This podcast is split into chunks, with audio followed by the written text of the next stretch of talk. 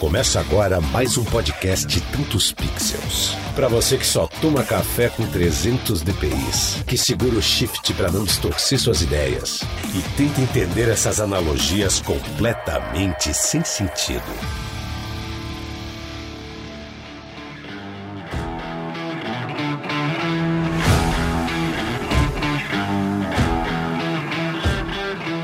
Salve galera, Lucas Aldi aqui para mais um episódio do Tantos Pixels e hoje temos um tema daqueles essenciais para qualquer um que trabalha com imagens, cara. Ele é o tema que foi mais pedido nas enquetes que a gente costuma fazer nos stories do nosso Instagram. Hoje a gente vai falar sobre color grading, cara. E esse é um assunto que eu adoro, tô mega empolgado para trocar essa ideia com vocês. Temos um especialista aqui, um convidado muito especial. Vocês vão pirar nesse papo. Fica ligado aí. Fala galera, beleza? Thiago Negrete aqui. E cara, hoje o papo vai ser sobre color grading, então aqui com um cara meu sensacional, que eu sou fã, assina embaixo mesmo. E é isso aí, cara, tô bem animado para ver também o que, que vai sair desse papo, porque, cara, dá pano, hein? Dá pano pra manga. E aí, pessoal, que eu li a Parma, nerd de plantão. Tô aí para aprender um pouco mais, porque esse é um assunto que a gente conhece de ouvir falar, mas não conhece de falar com ele, né? Então agora a gente vai conversar com o assunto. Ah, não vem não, Leandro. Você manja pra caramba de color grading que eu tô ligado. eu tô ligado. Olha, eu até faço, mas eu não sei porquê. Agora eu vou entender por que eu tô fazendo as coisas. Para isso, a gente tem o nosso especialista da mesa hoje, João Marcos Brito. Também sou fã, Creative Retoucher. Fala aí, João. Beleza? Quer dizer, Brito, né? Vou te chamar de Brito. Fala aí, galera. Beleza? Tudo bom? Muito obrigado aí pelo convite. E, pô, color grading é uma das minhas paixões. Bora se divertir nesse papo aí. Legal, vamos lá para um bloco de recados a gente já está de volta para explorar o universo do color grading.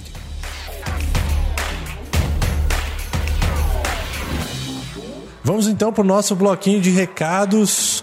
Temos várias coisas aí para trocar uma ideia com vocês que, que temos aí? Vamos falar de Photoshop Conference primeiro e das lives que estão rolando aí. O que, que você acha, Tiagão? Opa, vamos aí, cara. Tem muita novidade legal. Vamos começar então, né, pela Photoshop Conference, maior evento de Photoshop da América Latina. Que lembrando que agora tá uma edição meio dose dupla, né? Mas além disso, você ainda tem vários prêmios. Então, ó, no dia 24 de agosto de 2020 vai rolar a Alex Live Pro com a participação do Rodrigo de Magalhães. E, cara, esses dois no palco, você sabe que o negócio chega a arrepiar, né? Animal. Então, é sensacional. Então, ó, eles estão com, cara, um presente para vocês que eles vão disponibilizar esse primeiro encontro de graça para você. Basta você entrar no site da Photoshop Conference e se cadastrar lá que você vai ter acesso a esse primeiro encontro de grátis. Mas lembrando que, se você, obviamente, adquirir o passaporte, você vai ter direito também ao Photoshop Business Meeting, que nada mais é que uma reunião falando de negócios com diversos nomes sensacionais aqui do mercado. No dia 9 de setembro vai rolar o Retouch Essential com diversos retocadores aí também. Alexandre Kise, Maxwell Jr., Hugo Seneviva, Falcone, cara, diversos profissionais incríveis. E claro, a partir do dia 14 de setembro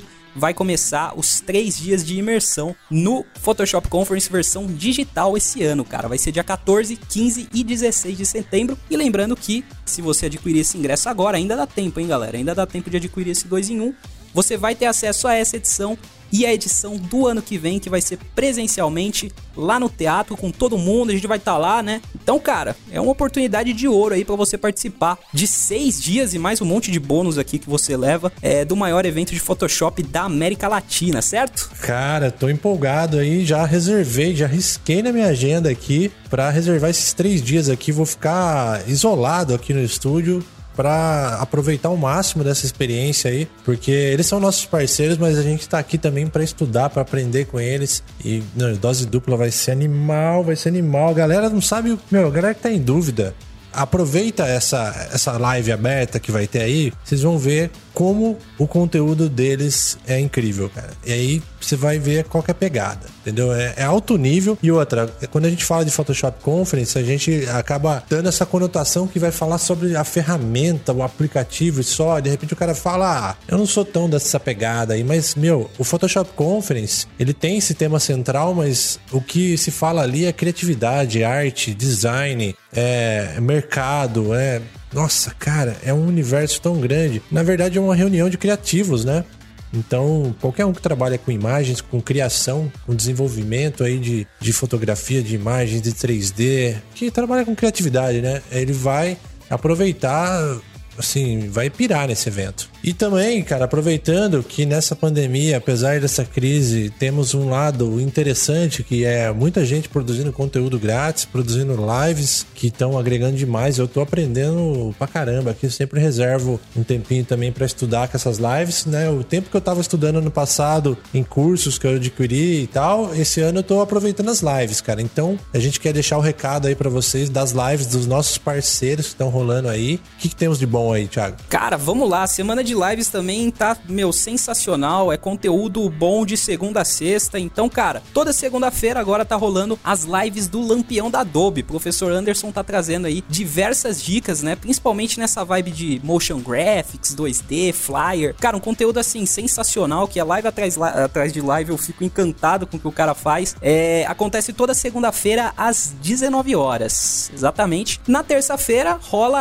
a Alex Live, que inclusive a gente teve lá, né, Lucão? Oh, foi animal, hein? Foi animal. Quem não acompanhou ao vivo, tá no canal Foto Pro, lá no YouTube do Foto Pro. Você consegue ver o nosso episódio lá, a gente passando umas dicas de Photoshop e se divertindo lá com a Lê. Cara, com certeza, um bate-papo super legal e super produtivo, né? Então essas Alex Lives rolam toda terça-feira a partir das 19 horas, cara. Sempre com um convidado super legal e muito conteúdo. Quarta-feira é dia do nosso querido Rock Creator Jean Campos, que faz as lives a partir das 19 horas, a chamada WoW Live, cara, que eles também sempre chamam um convidado super legal com um assunto muito bom para debater a respeito de criatividade, mercado e, cara, também é, meu, o Jean é show de bola, cara. E quinta-feira é o dia do nosso querido Luz com Café. O grupo Luz faz, né, chama sempre um convidado super bacana para conversar a respeito da carreira, sempre tem aquelas perguntas sensacionais que o Léo faz, cara. É, é outra coisa também que, mano, eu não perco uma edição e sempre você sai de lá aprendendo uma coisa a mais. E o que é interessante é que nem sempre necessariamente é sobre a área, mas é tanta informação legal que o Léo acaba extraindo desses, desses super profissionais aí que a gente acaba agregando em diversas áreas, né? Não necessariamente na criativa. Então, cara, também é uma, é uma live sensacional, imperdível, toda quinta-feira a partir das 8 e meia. E sexta-feira é o dia de guerra. Sexta-feira de manhã é o dia da galera sair na mão, ou melhor, sair na caneta, tá ligado? É a Photoshop Fanbero é. que acontece, que eles juntam vários profissionais lá, cara, pra ser um contra o outro, um zoar o outro, passando, né, diversos temas lá pro pessoal se virar com os assets que o Jean é, desenrola lá. E a galera tem que se virar, tem que mostrar que é o fera do Photoshop mesmo. Acontece toda sexta-feira pela manhã, às vezes às 8, às vezes às 9 horas, depende, mas tudo isso você pode conferir no Instagram do Jean Campos, né? Legal. Os links estarão todos aqui no, nas informações desse episódio. Se você não tem o costume de entrar no nosso site, cara, entra no site, vê, abre o, o post do episódio, tem tudo lá, tem os links certinho, coisas que a gente falou durante o episódio. Às vezes tem foto quando a gente grava presencial, muita coisa legal. Então aproveita lá,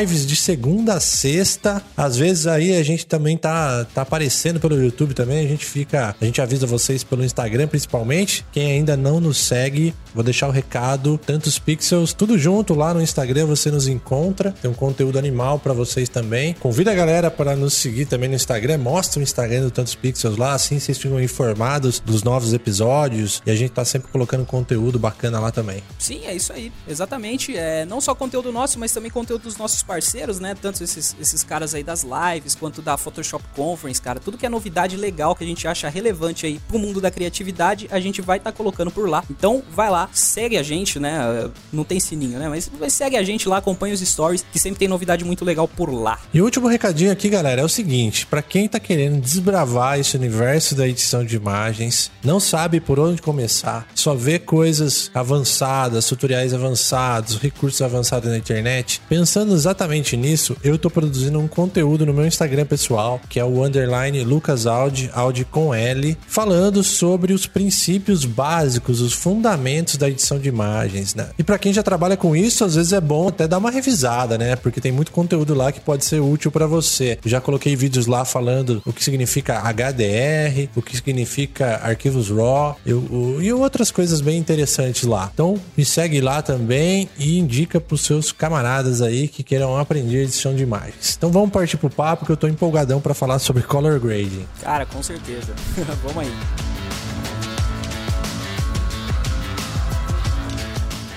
Tantos Pixels, sua fonte de conhecimento criativo.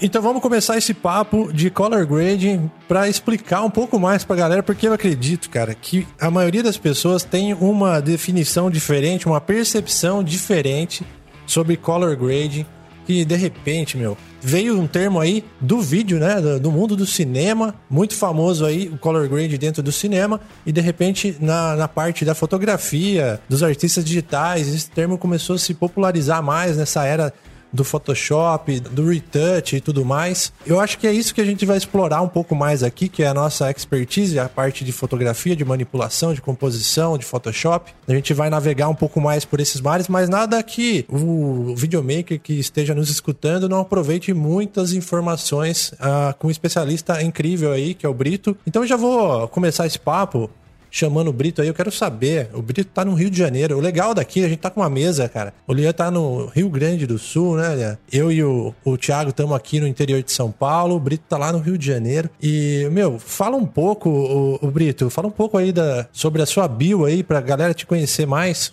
Então, o que que acontece? Sempre que me perguntam o que que eu faço, eu não sei definir direito, né? Porque se eu falar que eu sou manipulador de imagem, manipulador tem uma tem uma conotação meio esquisita, né? Você fala, o que, que, que, tu é? Ah, eu sou manipulador de imagem. E a pessoa acha que tu é político, alguma parada assim.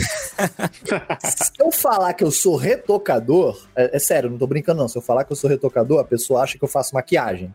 aí você fica assim, pô, cara, aí eu falo que eu sou creative retoucher que tem um peso, né? É, é, é mais legal. E então, eu acho que pra gente chegar num consenso aqui, todo mundo entender, é basicamente eu trabalho com pós-produção de imagens para o mercado publicitário, mercado impresso, né? E como é que eu posso colocar isso de uma maneira mais simples ainda, né? Qualquer propaganda impressa que a gente for ver em revista, jornal, outdoor, ela necessariamente passou por um tratamento uh, feito no Photoshop ou em algum outro programa, né? O Photoshop é o mais é o principal, e algum, alguma coisa teve, né? Ninguém vai contratar um, um fotógrafo para tirar, sei lá, foto de um carro é, em cima de uma montanha coberta de neve. Não existe isso. A pessoa faz uma, uma fusão. O carro geralmente ele é clicado, ou ele é feito no 3D. A gente vai pegar algumas fotos, vai mesclar e a essa a essa junção de imagens, né? A essa combinação de 3D, com ilustração, com manipulação de fotos, a gente dá o nome de Creative Retouching, né? Uma área específica do retoque de imagens, a qual eu já me dedico aí há 13 anos, né? É, 13 anos lá vai pedrada. E, e o Color Grading que vocês estão falando aí é, digamos assim, é uma das ferramentas, é uma das atribuições que o Creative Retoucher tem que fazer, o artista de pós-produção tem que fazer. Pós-produção tem para tudo, né? Como o Lucas disse aí, é, ele citou, foi a pessoa do, do vídeo. Não foi isso. isso? Pois é, por incrível que pareça, eu gosto de estudar color grading com os caras do vídeo porque é, dentro da parte do, do vídeo, dentro da parte do, do VFX, é, eles são bem mais quebradinhos que a gente, né? O, o Creative Touch ele faz tudo, ele vai recortar, ele vai fundir as imagens, ele vai acertar a luz e ele vai fazer o color grading final. E o color grade a gente pode dizer que é a combinação de cores da cena, né? O clima, o mood, como eu gosto de chamar. No vídeo isso é separado, vai ter uma pessoa é, que vai fazer cada parte dessa daí. No print, não. O, o, o geralmente o retocador faz tudo, né? Geralmente. E geralmente. no Brasil, a gente poderia traduzir isso como colorista no vídeo? Eu já vi esse, esse, esse cargo aí, sim, né? Sim, sim. É, é, basicamente a mesma coisa. Seria o colorista, no sim. vídeo. Seria Agora, no, falando do fotógrafo ou do retocador, editor de imagem, sei lá o que, a gente, como ele faz esse é parte de um processo, né? É, uma etapa de toda a pós-produção, vamos dizer assim, como a gente poderia definir o color grade em termos de tradução, assim? Será que é, é uma graduação de cores, graduação tonal? Como a gente poderia traduzir isso para o português, será, hein? Eu gosto de chamar de enfeitar o pavão. Excelente. Eu chamo de mágica, às vezes funciona. É, também. é também. É, é basicamente isso. É, imagina que a cor é o que vai passar o sentimento da imagem que você está fazendo ali. Ela vai ajudar a, a, contar a história, né? Eu recentemente fiz uma, uma aula em que eu pegava a, a foto de uma senhora que ela estava com uma expressão meio triste, mas a imagem em si não, não era triste, as cores não eram tristes. Ela estava próxima de uma janela, estava entrando uma luz, assim, não era nada triste além da expressão dela. Eu fui lá e o que, que eu fiz? Eu fiz um, um uma colorização em cima dessa imagem aí e eu mudei os tons. Eu deixei a imagem mais escura, mais esverdeada, e quando você olha e olha a cor somada à expressão da, da, do rosto da senhorinha, você vê que, pô, realmente ficou uma coisa mais triste, né? Realmente ficou é, uma coisa mais pesada, né? Então o, o color grading seria isso, seria você é, criar uma, uma emoção, você, digamos assim, manipular, né, de um sentido positivo, né? Uhum. É, a emoção da pessoa, do observador, através das cores, através de, de luzes também, de, de clima. Perfeito, né? perfeito. Uh, a gente assistiu essa aula aí na Adobe Day lá, que foi sensacional, Brito, cara, muito legal. E eu também já dei algumas aulas no Adobe Day, foi incrível. Eu vou é, aproveitar essa deixa até para falar para a galera procurar na descrição desse episódio, no nosso site, também no post, o link para assistir a, as reprises, as gravações do Adobe Day, que tem cada coisa, cada aula matadora lá. Inclusive, essa aula do, do Brito deve chegar em breve lá, geralmente tem um lagzinho. Aí vocês. Já tá lá, né? já, já tá, tá, lá. Excelente. Já tá lá. E aí tá. vocês podem também cadastrar no mailing deles para receber a, os avisos. Normalmente, quinta-feira, às 15 horas, estão rolando temas diversos. Então tem lá minhas quatro aulas. Eu falei já de Audition, já falei de Photoshop, já falei de várias coisas lá. E tem a aula do Brito que vocês vão conseguir agora visualizar perfeitamente do que a gente tá falando aqui, porque a aula foi disso. E até a gente assistindo, empolgou aqui. Eu, isso que é legal, cara. A gente, por mais que trabalhamos aí no Photoshop há mais de 10 anos e tal, é sempre legal ver um outro profissional trazendo uma perspectiva de, de workflow ali, porque eu falo, pô, cara, olha o que o cara tá usando ali, meu, eu não tinha pensado nisso. Por exemplo, o quanto que o Brito usava de Quick Mask ali né, a todo momento, eu falei, caramba, vou colocar isso no meu workflow. E eu já, já agreguei e tá dando um, um upgrade legal, cara, no, no fluxo aqui. Então é muito legal. Peguem lá o, o link na, na, nossa descrição do episódio e vocês vão sacar. Porque esse papo de color grade aqui, meu, tem muita coisa para explorar. E minha missão aqui, a nossa missão aqui na mesa, é que a gente possa desmistificar isso para diversos nichos, né? Para galera do vídeo, para galera dos fotógrafos, para galera dos retocadores, porque acho que todo mundo se interessa. Hoje eu vejo muitos fotógrafos perguntando sobre color grading, color grading, e vocês vão entender uma coisa muito interessante que eu vou jogar na roda aqui para vocês agora. Que muitas vezes a galera agora que tá é, se aprofundando um pouco mais no Lightroom, né? Vamos colocar aí o cenário de um fotógrafo, e aí ele quer colocar aquele mood, aquela vibe, aquela linguagem na fotografia dele. E ali ele tem diversos presets que as galera acaba usando ali para explorar um pouco, e, ou a sua própria colorização através do HSL e tudo mais, né? Temperatura, balanço de branco e tudo mais. Só que a galera a, às vezes fica. acha que, pô, esse é o color grading. É tudo que eu posso fazer aqui de color grading. E a hora que vocês começarem a escutar o Brito, aí vocês vão entender que o buraco é mais embaixo, né? O iceberg, ele é, é só a ponta do iceberg ali, né? Fala isso. Fala aí pra gente, Brito. É, pois é. O que que acontece? Hoje eu vejo que é, você faz color grade até com, com filtro de, de, de, de, Instagram, né? De celular, é. né? Então, assim, é, eu acho que as pessoas estão acostumadas é, em você clicar uma foto e, e, botar um filtro qualquer e, ah, ficou bonito e tal, ou às vezes não ficou, não, não combinou. Mas, na verdade, por que que o, é, isso é só a ponta do iceberg, né? Porque o fato de você chegar e usar um, um preset ou um filtro já pronto, é, aquilo ali não desenvolve em você um, um senso artístico, não desenvolve em você. Você não vai atrás da teoria, entendeu? É, a gente não percebe, e a, a minha aula lá na, no Adobe com você foi justamente isso daí, a gente não percebe, mas quando a gente vai ver um, um, um filme hoje no cinema, né, e eu citei lá o Coringa, né, de exemplo, acho que to, todos viram o filme do Coringa, uhum. né? Eu acredito sim. que sim. Pois é, o filme, assim, ele, é, em, uhum. em, termos de color grading, ele é lindo, ele é, ele é sensacional. Só que ele é feito, ele é construído de um jeito para você não perceber que o color grading tá lá, que essa mistura de cores é, é que eles, digamos assim, eles pintaram a cena para ela parecer de uma maneira para aquilo ali te evocar uma emoção. É Só mais eles... sensível do que visual, é, né? Exa exatamente, exatamente. É, é um filme bastante pesado, assim, sombrio. Sombrio eu não diria, mas é, é Uh, qual a emoção que eu tô tentando evocar aqui? É depressivo. Sim, né? sim. Ele, é, ele, é, ele é depressivo. Então, às vezes, ele, te, ele tem um, umas combinações, uns tons assim que você fica. É, você fica mal. Aquilo contribui pro sentimento de você entrar na depressão do cara. Só que isso é feito de um jeito que às vezes é tão sutil que a, a, maioria do público não percebe, ou pelo menos, por exemplo, estudantes de design gráfico, estudantes de fotografia, né? Galera que está entrando na, na, área de arte digital, às vezes não percebe, mas está lá. E às vezes a pessoa até quer fazer, até percebe, quer transportar aquilo ali para o seu próprio trabalho, mas não consegue. Tem todas as ferramentas maravilhosas, tem o Photoshop, tem Camera Raw, o Lightroom, mexe lá, mas, mas não consegue. Por que, que não consegue? Qual que é o problema? O que está faltando? Fundamento. Sacou? Tem uma parada, eu não sei se já aconteceu com vocês, mas uh, aconteceu comigo. Eu sou vítima disso, de, uh, disso que eu vou falar agora, e eu vejo muitos colegas ainda sendo vítimas e muitas pessoas da, da área sendo vítimas disso. Cara, parece que não existe uma cultura de estudo na nossa área. Vocês já tiveram essa, essa sensação? Ou, ou sou só eu?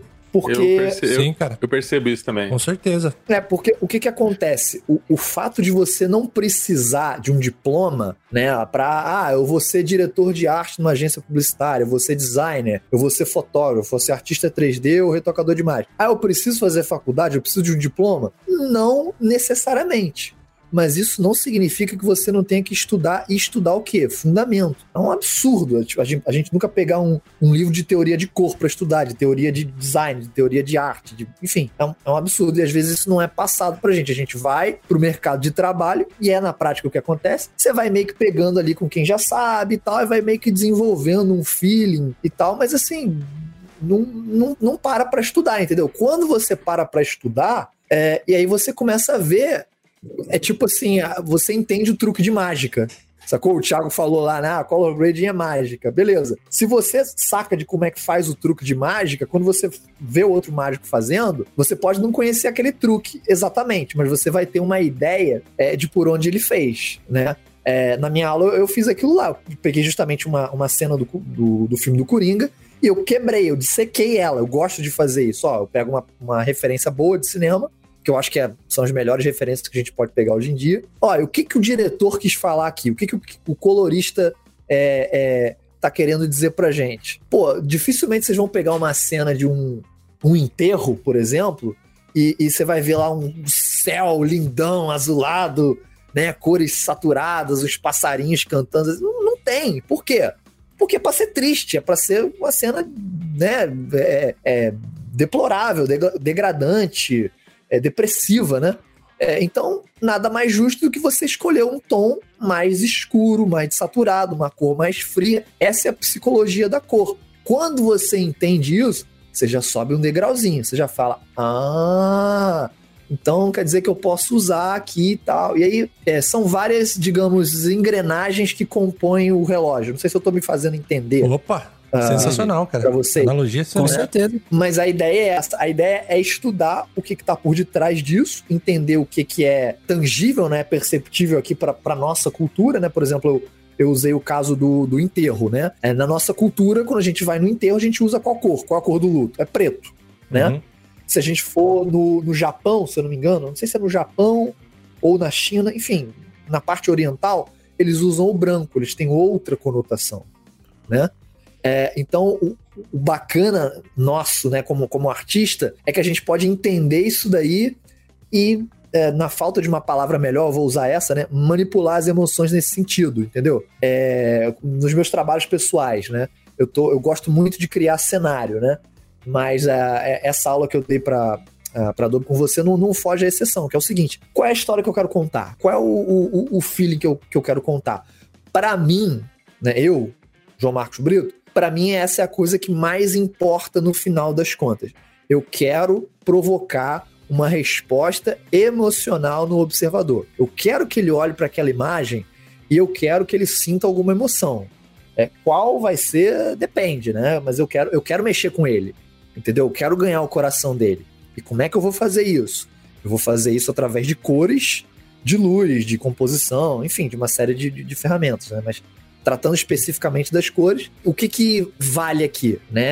É, é essa imagem ela é para ser triste, ela é para ser feliz, ah, ela é para ser feliz, beleza. O que que vai encaixar com ela? Qual que é o, arranjo cromático, né?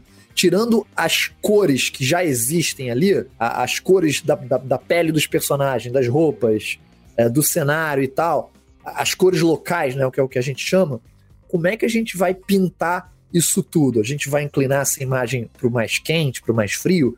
Ela vai ser mais azulada, mais avermelhada? Ela vai ter cor complementar? Ela vai ter paleta análoga? Enfim, coisas mil, né? Uh, então eu, eu, milito muito por isso, né? Pela, pela questão do estudo, porque é, eu, não lembro qual de vocês falou, acho que foi o, o Liana no início, né? Que falou assim: ah, eu, eu, eu faço, mas eu não sei por que, que eu faço, né? Tu quer ver uma coisa engraçada, cara? Todos os artistas têm uma coisa chamada feeling, beleza? Feeling, ele é subjetivo pra caramba. Ele é subjetivo. Mas ainda assim, ele é extremamente real. É, é, não é uma coisa que pode ficar de fora. É óbvio que quando você for defender o teu trabalho pro teu cliente, não vai adiantar muito você justificar as coisas pelo feeling. Não vai adiantar. Mas para quem tá dentro, para quem faz, cara, é certeiro. O que eu cansei de ver de gente ao longo desses anos. Sabe, sabe aqueles artistões, assim, aquela galera que tu fala, cara, não é possível que essa pessoa é, é, não, não, não, seja iluminada, não tenha. Na... Eu sou super a favor de, da, da questão de que você é, desenvolve e tal, mas tem uma galera que parece que nasceu pronta, né? não sei se vocês já, já tiveram essa sensação, né? Oh. Uhum. Mas é. Tem uma galera que parece que tem uma facilidade. Eu já tive alguns professores um que eu posso destacar foi o, o, Dylan Cole, não sei se vocês conhecem ele, ele é um é, Matt Painter, hoje ele trabalha com produ production design lá, lá fora. Cara, sim, muito, sim. muito bom. Eu tive a oportunidade de fazer um workshop com ele. ele acho que ele fez um ou dois, assim, no máximo.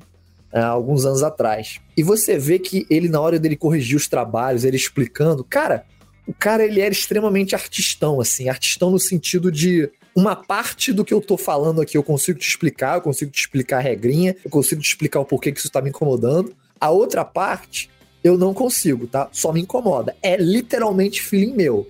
Beleza. Só que o cara vai lá, muda e fica maravilhoso.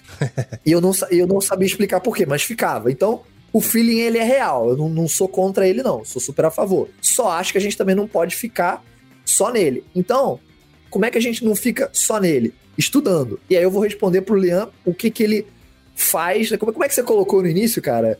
É, eu, eu disse, a gente, a gente faz, mas não sabe bem por que tá fazendo, né? Só sabe que, tá, que é assim. É, geralmente tá, tá ficando legal. Pô, não isso, tá me incomodando isso. ainda. Pois é, eu, eu, também tenho disso. Ah, antes de eu começar a estudar teoria de cor, e, e mim, eu já fazia color grading, né? Porque faz parte de você dá um, um clima para a cena, faz parte isso. O mercado publicitário tem bastante isso. Mas às vezes eu também não sabia porque eu estava fazendo certas coisas. Só que eu fazia determinadas coisas e ficava bom. E eu não sabia por que, que ficava bom, sabia explicar por que ficava bom. Depois que eu fui estudar, cara, eu fui muito feliz porque eu descobri que, caramba, ficou bom aqui porque eu usei um contraste de cor complementar. Eu usei uma paleta de cor análoga. Eu fui do, do, do azul pro, pro, pro violeta, entendeu? Eu fui passando do azul, azul pro violeta, violeta. Isso dá uma sensação de harmonia. E eu não Deu sabia. Susto. É, exatamente. Eu fui fazendo, descobri, achei legal. E, pô, legal, fantástico. Quando eu comecei a estudar, aí os meus olhos se abriram. Entendeu? Eu falei, ah, é por isso que eu tava fazendo e, pô, tava acertando, né? Eu acho que essa coisa da intuição é o que diferencia o artista, cara. É o que diferencia o artista. Porque todo mundo pode ter acesso. Legal, o cara tem que buscar isso aí para ele ter embasamento no que ele vai fazer. Mas essa sensibilidade é o que diferencia o artista que dá aquela linguagem. Você fala assim, meu, eu até sei de quem é esse, essa colorização, quem é essa foto, de quem é esse filme. E, e traz tudo que o cara sente, o cara consegue transmitir na obra dele, né? Isso é muito legal. Não, total, total. É, é, isso é uma coisa que eu gosto até de é, tentar, digamos assim, imprimir nos meus trabalhos, né? Meus trabalhos autorais, evidentemente. É, que é essa pegada com, com bastante cor, né? Com, com, vibração. Eu gosto, assim, muito de cor, gente. É, é, é como se fosse uma, uma, uma criança, assim, brincando, sabe? então, é, o, o feeling, para mim, ele realmente ele, ele faz todo o sentido, né? Uma vez me perguntaram assim, ah, como é que você sabe que a peça ela já tá terminada, ela já, já tá boa para ir para para rua, né? Quando é um trabalho pessoal seu. Aí eu, eu costumo quebrar, né? Eu falo, olha, é, primeiro eu, eu tenho a parte que é, é o certo e errado, né? Que, que é você é, saber fazer a luz certinha, fa fazer a luz certinha não, com, né? É, casar a luz certinha dos assets, né? É, ver se a perspectiva tá certinha, fazer a tua composição de uma maneira agradável e depois vem o color grading. Para isso você usa suas referências lá. Mas vai chegar uma hora que não é mais uma questão de certo ou errado, entendeu? Ah, eu vou deixar um pouquinho mais saturado. Ah, eu vou deixar é, menos saturado, vou deixar mais saturado, vou deixar mais azul, vou deixar mais, mais quente, mais frio. Não tem nada nem ninguém que vai te dizer qual é o certo, qual é o errado, porque você já vai estar numa zona que não, não tem mais isso. É uma questão sua, é uma percepção sua. E aí é, é, que eu acho que o teu feeling conta, porque é a pura expressão do artista. Ele, ele quer ser aquilo ali, ele quer fazer daquela maneira, é o que representa ele, né? Uh, tem um fotógrafo, é, chama Eric Almas. Vocês, vocês conhecem? Conheço, conheço. Demais. Eu sou, eu sou super fã desse cara. Sou super fã desse cara. É, eu fiz o curso dele, super recomendo. E ele também tem um, ele tem uma paleta de cor assim linda, linda, linda. É, e ele fala um negócio que eu, eu acho fundamental e, e, e, eu replico aqui, né? E eu, eu, eu tomo isso para minha vida é, enquanto artista, né? É, ele tem uma aula que é sobre como você descobrir a sua própria identidade artística, né? Porque muito se debate sobre isso, né? Ah, você tem que ter anos de carreira e tal, e tal. E ele coloca as coisas de uma maneira muito simples. É o seguinte: olha, você junta numa mesa todas as referências, né, todas as fotos daquilo que, que te atrai, que mexe com o teu coração. Cada um de vocês já tem um gosto, né? Não conheço o gosto de cada um de vocês, mas de repente vou fazer uma, uma separação aqui só por questões de, de, de estudo, beleza? Uhum, beleza. Opa, então, beleza. o Thiago uhum. falou que o Thiago é guitarrista, então vamos supor que o Thiago ele, ele é guitarrista e ele é metaleiro, ele gosta de, de, de metal, ele gosta de Iron Maiden. Ó, oh, então, e a gente não combinou, hein? Ah, pois é. Então eu não vou estranhar se o Thiago quiser fazer uma peça mais dark. Por quê? Porque no emocional dele, no sentimental dele, no coração dele, o que, que ele guarda? Ele guarda as capas do Iron Maiden lá com Ed. E geralmente, como é que são as capas do Iron Maiden? Elas são mais, é o que eu chamo de mais carrancudas, né? Elas uhum. são mais pesadas no preto, mais contrastadas. É, não, não são cores assim bonitinhas, alegres e felizes. É uma coisa mais dark, entendeu? Então, se o Thiago gosta disso, nada mais justo, nada mais jogo do que ele fazer uma peça que remeta esse tipo de coisa. Porque faz parte da identidade dele, né? Do, do que ele gosta. Uhum. Já o Lucas, de repente, ele é uma outra levada. Ele gosta de uma parada mais.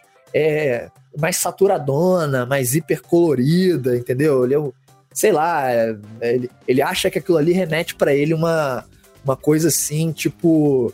É, é, sol, tipo assim, o cara, o cara ele, é, ele, ele, tem alma de carioca, né? Ele, é, ele é, de São, é de São Paulo, não é isso? De São Paulo? isso. Ele tem alma de carioca. Ele vê, ele vê uma nuvem, ele vê, ele vê o céu triste, ele fica. Tipo, o cara fica mal, o cara fica deprimido. Mas quando ele vê uma, uma praia, assim, ele fica feliz. Praia, saturação, cor alegre. Então, faz parte do Lucas ali. Já o Lian, ele fica no meio termo, ele gosta ali do, dos tons é, pastéis, uma parada mais leve, mais tranquila. E é justamente o caso do Eric Almas ele fala que ele gosta da, da, de cores que remetem uma sensação de, de calmaria, de paz, de tranquilidade. E você vê ele falando, ele dando entrevista, ele é um cara super assim, tranquilo, super leve, super, zen, sabe?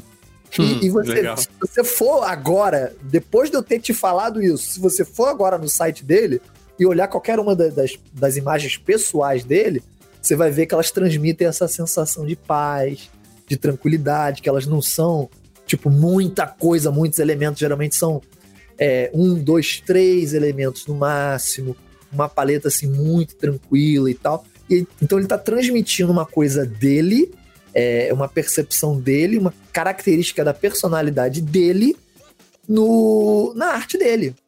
Sacou? E eu, eu advogo isso daí. E eu acredito que esse seja o feeling, esse seja os, sei lá, 10, 20% uhum. final, né? Eu acho que isso faz toda a diferença, né? É subjetivo? É subjetivo, mas é real, entendeu? E, e varia de, de, quem vai fazer, né? Eu, eu, eu, eu segui justamente esse espaço. Né? No, no, meu uhum. caso, eu gosto de, de, de paletas mais, é, mais vibrantes, mais uh, saturadas. Eu gosto de ver a cor. Eu gosto da cor. Eu não, eu não gosto de nada muito, muito carrancudo ou, ou contrastado demais ou de saturado demais. Não, não gosto muito de levar é, para isso. Entendeu? Legal. Você sabe que eu vou complementar isso aí, cara, porque depois de um, uma certa idade, assim, conforme você vai evoluindo com um autoconhecimento, né? Eu acho que o autoconhecimento é muito importante nesse sentido do artista, né? E depois que você vai se conhecendo, vai se, se reconhecendo e, e aceitando aí as suas, as suas preferências te entendendo mesmo, o que acontece? Eu, eu percebo, pelo menos para mim, que não importa o que eu faça, assim, que caminho eu use, que ferramenta eu use, eu vou é, seguir aquele caminho mais ou menos naquele resultado. É porque tá, é, é feeling mesmo. Aquilo lá vai caminhar para aquela pegada que está falando aí. Vai caminhar para um, um determinado estilo, para uma determinada tonalidade, para uma determinada até escolha de, de ferramentas ou, ou, que, vão, que vão impactar diretamente no resultado. Isso que é muito legal. Depois de um certo tempo, eu acredito que esse feeling ele fica ainda mais presente uh, na identidade. Então, quando o cara está estudando, está começando a estudar, é o lance de buscar referência, ele está ainda bombardeado de todos os lados por referências, por artista que ele gosta, por outros cinemas, teatro, por música e tudo mais. Mas aí, com, conforme você vai é, amadurecendo mais, isso já começa a ficar mais intrínseco, né, dentro da gente e fica mais simples de colocar isso para fora. Eu até vou colocar aqui, enfatizar uma frase muito legal que eu coloco sempre para meus alunos, que é assim, ó, domine as regras para depois quebrá-las, cara. Isso que é Totalmente. é o lance. Esse é o grande lance. Primeiro você domina todo o embasamento, estuda pra caramba, faz o beabá, aí, meu, aí você tá pronto para quebrar como um artista, né? Não, totalmente, totalmente. E aquela frase que o pessoal costuma falar que menos é mais, cara, é, é real, assim. Às vezes eu olho para trás, eu, eu vejo assim, pô, hoje eu resolveria isso daqui com de uma maneira muito mais simples, sabe? Eu, é, é eu, eu tava quebrando a cabeça para tentar chegar num resultado. E por que eu não conseguia chegar naquele resultado? Né? Muitas vezes porque eu não, não tinha uma referência, não tinha uma clareza de mente onde eu queria chegar e é, eu não tinha o, o digamos assim, o, o, domínio é técnico, não, não da ferramenta em si, mas o, o domínio uh, do fundamento artístico, né? Não, não que eu tenha hoje, para falar a verdade, né? porque eu, eu, não conheço ninguém que tenha, né? Mas hoje eu tenho mais do que eu tinha antigamente, né? Eu tô sempre estudando, eu tô sempre. Eu, eu sou super a favor de, de, de estudar, entendeu? Claro. Eu acho que o, o, eu não, não consigo bater palma pro, pro artista, pro profissional da área que, que chega e fala assim: ah, eu nunca vi, nunca peguei um livro para ler, nunca vi um, um tutorial como se o tutorial tivesse conotação de coisa tosca, sabe? É. Necessariamente ruim. Isso não, não faz o menor sentido para mim. É como se você quisesse reinventar a roda. Caramba, é, é, a, exatamente. A gente, a gente, aqui do podcast, a gente conversa aqui entre a gente, o, o negócio, a gente é até um o oposto disso que você falou, porque para mim, pelo menos, a Netflix aqui, aqui é, é, tutorial de Photoshop, é live do, do Ale né? É. Não, toda Não, semana eu quero ver qual live vai ter. Então, ó, semana que vem vai ter, olha, vai ser tal pessoa, aí já deixo marcado já, porque é assim mesmo. É, pois é, é, é, exatamente. E, e, e, o bacana, cara, é o seguinte: é que se você juntar isso daí ao sentimento de, de, de, de brincadeira, né? É, porque eu, eu, falo assim, eu, eu, eu costumo brincar que no, no, fundo, no fundo, eu sou tipo uma criança. A verdade é essa, eu sou uma criança que, que eu sou paga para fazer o que eu gosto, pra, pra, pra brincar. Nem, nem sempre é divertido, na verdade, você já disse. Sim. É você que tá aí do outro lado nos ouvindo, não pense que a vida é fácil, porque não é. Né? Você, vai, você vai descobrir mais cedo ou mais tarde. Mas é, eu, eu entrei, eu acho que qualquer pessoa que entra nessa área, que permanece, cara, é, vai pela paixão mesmo, sabe? É, porque se identifica que tem um envolvimento emocional muito grande. Tem um envolvimento emocional muito grande. Não, não tem como. Se você, tipo, odeia isso, você, você não vai conseguir ficar muito tempo na área ou você não vai ser muito bem sucedido, porque quando você tiver que estudar, o que quer que seja, vai ser vai ser difícil, sabe? Vai ser, vai ser pesaroso. Agora, se aquilo ali for um prazer, né? Justamente como o Lucas colocou aí, né? É, pô, eu.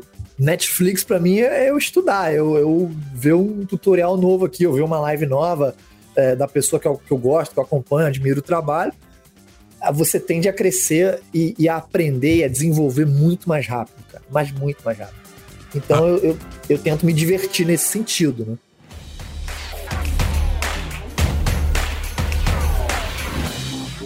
Aproveitando esse gancho que você trouxe aí da, da profissão e tudo mais, cara, quero que você traga uma percepção aí pra galera que, que se interessa, fala, pô, eu sou apaixonado por Photoshop, cara, eu amo fotografia, eu gosto dessa pegada de composição e tudo mais. Esse mercado dá grana, cara, como que é? Ele, ele é muito duro, assim, ele exige muito do profissional. Como que. Dá uma percepção aí pra gente. Tá. Então eu vou, eu vou dar uma percepção brutal para vocês, pode ser? Nossa, peraí, deixa eu pegar minha água. É, não, não tô aqui pra. pra... joga real, joga real. Pra, é, a, real a real é o seguinte, tá? É, estamos sim passando por, no meio de uma crise financeira, uma crise pro, problematicíssima, e isso é, ferrou com muita gente. Não uhum. tô aqui para negar, tá? É, tirando isso daí, dava para ganhar dinheiro? Pô, cara, eu vou te falar que eu ganhei muito mais dinheiro enquanto freelancer do que trabalhando fixo. É, enquanto freelancer, eu pude trabalhar com pessoas, é, clientes muito maiores do que trabalhando fixo. É fácil? Não. Não vai cair do céu. Se você. O meu caso hoje, eu sou freelancer é, por uma série de, de, de opções, de, de, de, questões que aconteceram na minha vida, eu optei por, por, por ser freelancer. Não, não, tem nada de errado com você trabalhar é, num estúdio, numa produtora, nada, nada de errado com isso. O que, que acontece? Antes da crise, era muito difícil eu ficar sem trabalho. Muito difícil. Mas muito, muito difícil mesmo, cara. Muito difícil. É difícil começar. É difícil começar. Porque quando você resolve é, virar um freelancer, você está optando por não ser mais somente um artista. Você vai ter que vir, virar um empresário, tá? Você vai ter que virar um empresário. Você vai ter que aprender a orçar trabalho, você vai ter que aprender a fazer atendimento e tal. Uhum. É um pouquinho difícil no início, mas depois a parada vai. E, e quando você começa a, a ser recompensado uh, nesse sentido, é muito legal. É, então, assim, é possível? É perfeitamente possível. Eu sou a maior prova disso daí. É fácil? Não é não. Tá? Ah, posso me jogar de cabeça? Não, não pode. Não deve. Não faça isso, pelo amor de Deus. Entendeu? É o melhor conselho que eu daria para as pessoas que desejam é, ou criar seu próprio negócio ou, ou investir em, na questão de, de freelancer, né? Vou primeiro falar da questão de freelancer, depois como, como empregado. Mas na questão de freelancer é o seguinte: tenha a sua reserva, guarde né? Faça a sua reserva, vá é, fazendo o seu portfólio, vá fazendo o seu nome e vá conseguindo os seus clientes. A partir do momento que você tiver essa segurança, você faz a, a transição. Tá? Seria o conselho que eu me daria há oito, oito, nove anos atrás. Beleza?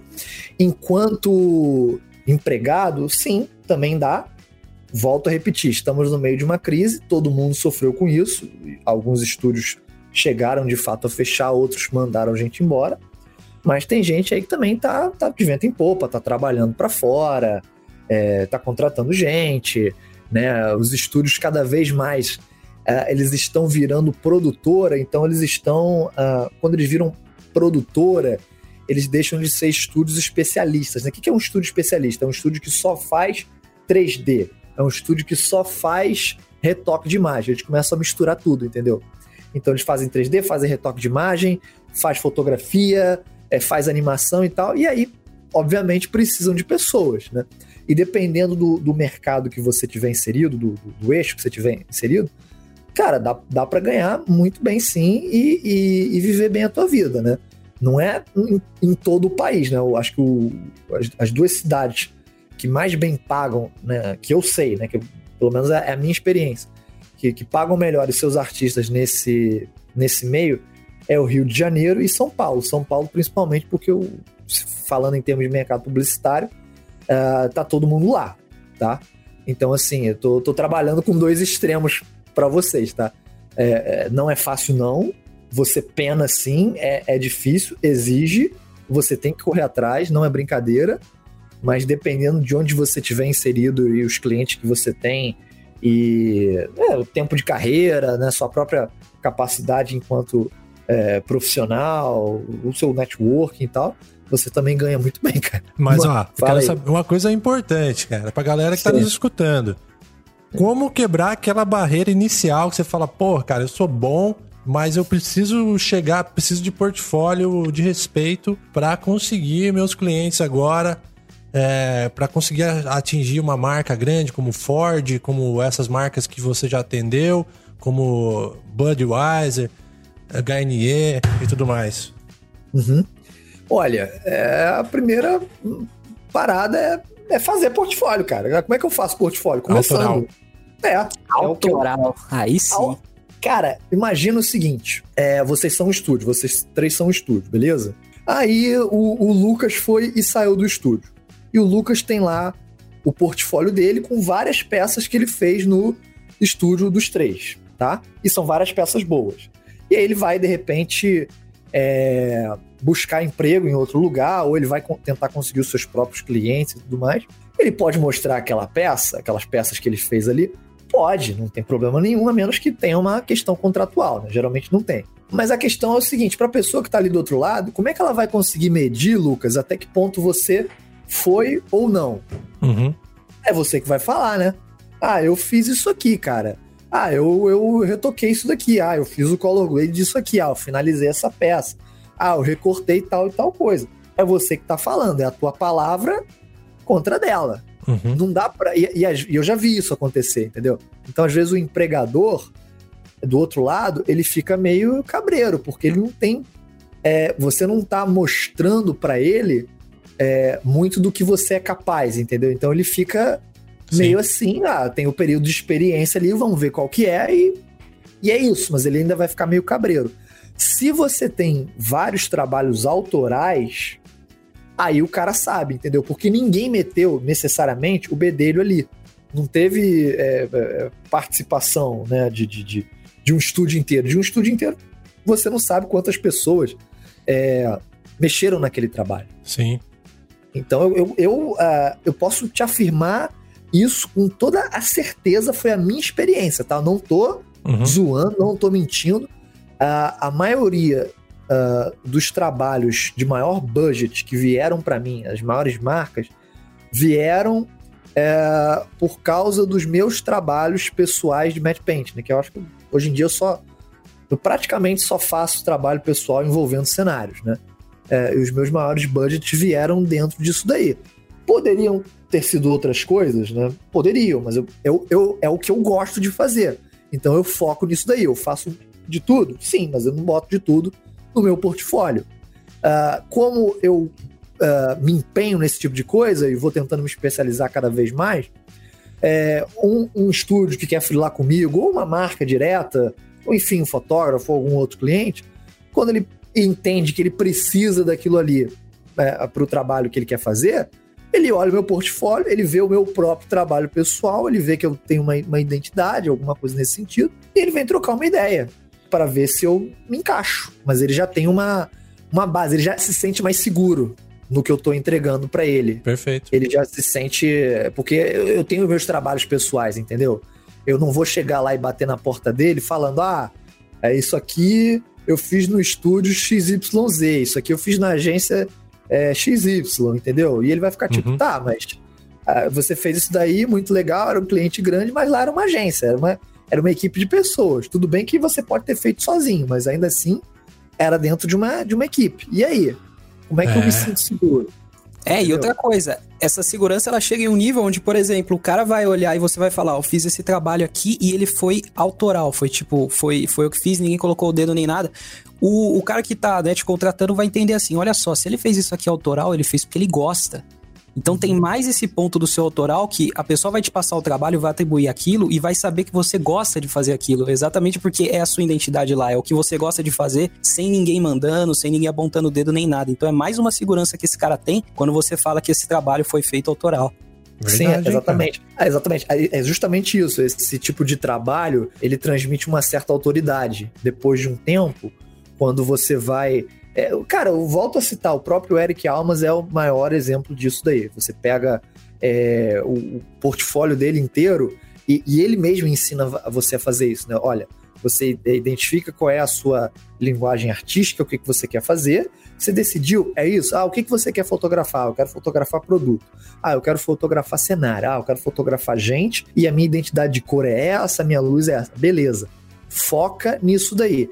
Essa é a única estrada que existe? É o único caminho? Não, mas é a que ele fez e é a que eu faço também e funciona para mim, certo? Então ele faz isso daí, ele começa a, a, a produzir vários e depois ele manda para os clientes que ele quer trabalhar, para as revistas que ele quer trabalhar, para as agências que ele quer trabalhar. E ele já mostra, né? Geralmente eu faço isso. Quando eu bato na porta de uma agência de publicidade, é, eu mando alguns trabalhos. Hoje em dia eu, eu não mando mais trabalhos que eu fiz quando ah, eu trabalhava em estúdio. Né? Quando eu trabalhava em estúdio, comecei a fazer meus primeiros freelancers, eu falei, olha, isso aqui eu fiz enquanto eu trabalhava em tal e tal lugar. Essa outra peça aqui é minha, é autoral. E, e sempre mando um misto, entendeu? Hoje em dia eu mando, ó, essa peça aqui eu fiz em conjunto, eu fiz eh, de freela para o estúdio tal, ou eu fiz diretamente para um cliente tal, né? Ou Uhum. para um fotógrafo tal. É, essa- essas outras aqui são peças minhas, são peças autorais. E aí o cliente ele tem uma base suficiente para entender quem eu sou e ele se sente seguro. Né? Eu acho que é, é basicamente isso. Se eu fosse traduzir, eu acho que você tem que é, transmitir segurança para o cliente na hora de você bater lá na porta e, e pedir trabalho para ele, né? E a forma como você faz isso é fazendo um portfólio com várias peças autorais, além das suas peças para outros clientes ou de repente em lugares que você já trabalhou. Né? Mas é Sensacional. fundamental. Até lembrei de uma coisa que eu conversei com o Lian dentro do conference, né, Lian? Hum. A questão Sim. do, do autoral, né? Porque isso se repete, né? Nas histórias de Sim, na- sim, nas cara, histórias eu de tava muitos lembrando artistas, Né? Porque no final das contas, o que importa dentro desse mercado é o que você é capaz de fazer, cara. O resto é resto, né? Diploma, não sei o quê. É o que você é capaz de fazer, né, Lian? Aham. Isso me lembrou uma conversa que a gente teve com, com o Rodrigo de Magalhães, acho que foi no de 2017, não sei qual deles foi, qual dos conferências. Mas a gente estava conversando exatamente dessa da percepção do mercado e das outras pessoas em relação ao artista. Que com, com o trabalho autoral, não é que tu cria uma imagem. A tua imagem perante o mercado acaba se consolidando e o mercado te percebe como um artista de tal tipo, de tal um tal expertise. Quando vê, tu, tu já, já vira referência para tal tipo de tratamento, para tal tipo de trabalho. Quando vê, os trabalhos começam a entrar. O Leandro Neves falou muito disso também no, nas palestras dele, que, ele, que o trabalho autoral dele abriu as portas pela foto que ele fazia quando ele estava com a esposa dele viajando. Ele trouxe vários, vários clientes que queriam aquela, aquele feeling na foto. Então, o cara que faz o, o, o grading também, se ele, se ele vai trabalhar, vai, É. vai criar uma imagem e vai ser percebido pelo trabalho dele, né? Mas é, é- é exatamente isso, é exatamente isso. Eu fui. é, Uma, uma história engraçada, né? Eu fui contratado para fazer um, um trabalho para um cliente no exterior uma vez, e o fotógrafo ele entrou em contato comigo e no e-mail ele falou: Olha, eu tô entrando em contato contigo porque eu gosto dessa pegada de cores. Eu queria fazer algo assim, dentro do seu estilo, dentro disso aqui que a gente tá propondo, né? Que o cliente tá pedindo e tal. Você acha que é possível e tal. Agora imagina que eu não, é, não tivesse tido isso daí. Não, não tivesse essa identidade visual. Que lá atrás eu tivesse, sei lá, ignorado esse conselho do, do Eric Almas e de, de várias outras pessoas, né? De, de falar assim, ah, eu quero descobrir qual é a minha identidade visual, qual que é a minha, digamos assim, a minha marca autoral, como é que vai ser aqui, como é que eu vou colocar isso nos meus trabalhos artísticos. Imagina que eu falo, não, eu, eu não vou ter isso, eu não quero ter isso, eu, eu quero ir para o mercado e o que o mercado é, precisar, eu vou lá e, e faço. Pode ser um caminho? Até pode. Para mim, nunca funcionou muito bem.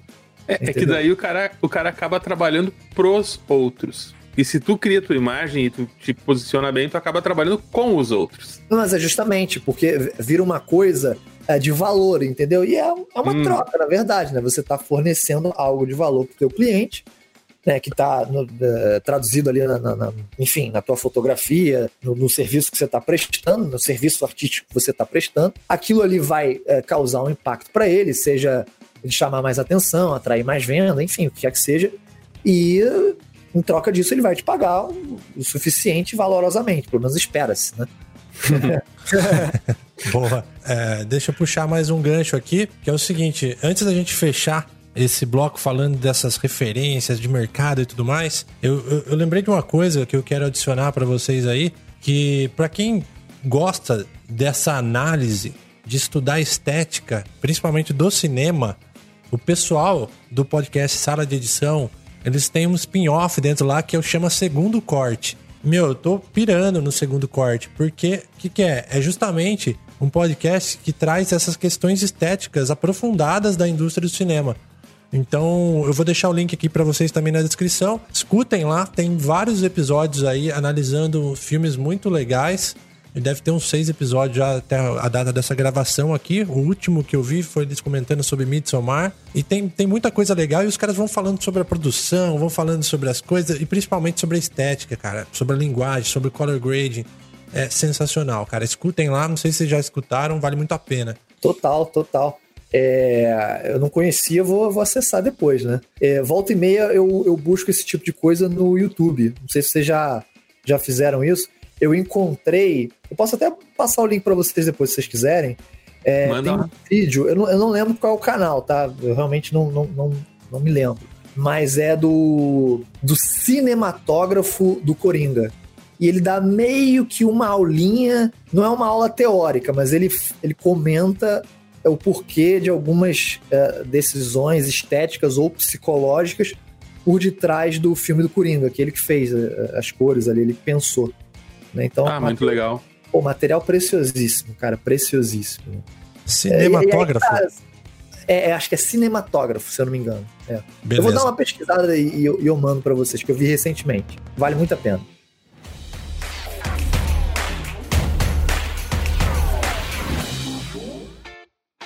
Então, retomando aqui, pessoal, a gente olha por onde a gente caminhou com esse papo, a gente enriqueceu isso muito mais do que a gente imaginava. A gente foi pelo mercado, foi pela parte do, do artista digital, né? Só que eu quero voltar aqui, eu vou dar um puxão aqui pra gente falar um pouco mais de color grading, cara. é, mas ninguém vai reclamar porque o papo tá animal. Isso são informações, assim, inestimáveis. Eu tô muito animado aqui, tô empolgado com o papo até. E eu quero que a gente agora fale um pouco de color grading, porque ele é uma etapa dentro de um processo aí de pós-produção, de tudo mais. E vamos falar assim, porque pelo que eu entendo, Brito, até a gente tem várias etapas, né? E alguma etapa que se confunde muito é a correção de cor, né? A correção de cor é uma, uma etapa diferente do color grade, né? A hora que você vai realmente equalizar as luzes e equilibrar mais a imagem para depois receber esse mood, essa, vibe aí, né? Sim, sim. É, o que que acontece? Às vezes você fotografa algum objeto, algum elemento em algum lugar é, e aquilo ali, às vezes, tem uma invasão de cor indesejada ou, sei lá, por algum problema de sensor da câmera. Vamos supor que você fotografou, sei lá, alguma coisa que deveria ser cinza, cinza neutro mesmo. Uhum. E não ficou cinza na foto, ficou verde, sei lá, por algum. Fica, ficou, fica um cinza esverdeado. Então, é, o que, que a gente faz, né? Primeiro, você, você elimina aquela cor ali, você elimina aquela invasão. Pode ser que por alguma razão artística, ou, enfim, você não, não precisa eliminar, tá? Mas uhum. se tratando do caso de você precisar, você elimina aquilo e você, é, na tua tela, você tem que ter certeza de que o cinza é cinza, o branco é branco, o preto é preto. Por quê? Para você ter, primeiro, uma questão de, de fidelidade. Né? Se olhar para aquilo ali, parece é, uma foto real, né? parece algo real. É, às vezes, dependendo da invasão que tem, parece que tá manchado, parece que é uma, uma, uma imagem que está suja, parece que ela está, sei lá, em baixa qualidade. Uhum. Isso pode acontecer. Então, primeiro você elimina esse problema, essa variável, tá bom? Isso é chamado de correção de cor. Você colocou muito bem. O que, que é o color grading? Né? Imagina que você fez isso tudo, você recortou tudo, né? ambientou, casou. Você, você tem que é, recortar uma modelo e você tem que jogar lá na praia porque não, não, não, não puderam fotografar lá na praia, sei lá por quê. E aí você foi, você recortou a modelo, limpou ela, jogou ela lá na foto da praia, e aí você limpou a contaminação do background original da modelo, que ela provavelmente foi, foi fotografada num fundo infinito, pode ter sido um fundo branco, um fundo cinza, um fundo azul. O fundo azul é, é clássico, né? Uhum. Uh, então, talvez a, a, quando você for jogar a foto dela lá na praia, vai aparecer nas beiradas daquela modelo essa invasão de cor, que pode não casar com o fundo. Então você elimina isso daí para ela poder casar.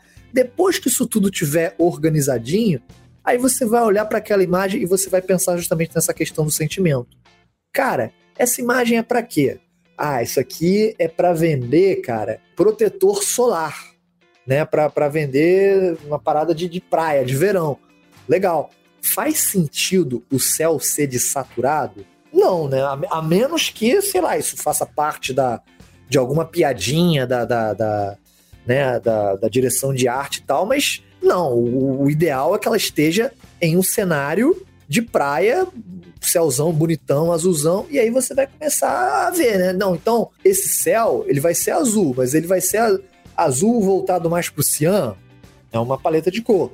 Ele vai ser azul dentro do azul mesmo, é outra paleta de cor. Não, ele vai ser um azul com um tiquinho de magenta, porque fica bonito. É outra paleta de cor. Ah, esse céu vai ter, na verdade, ele vai ser um pôr do sol. Pôr do sol tem um milhão de combinações, cara.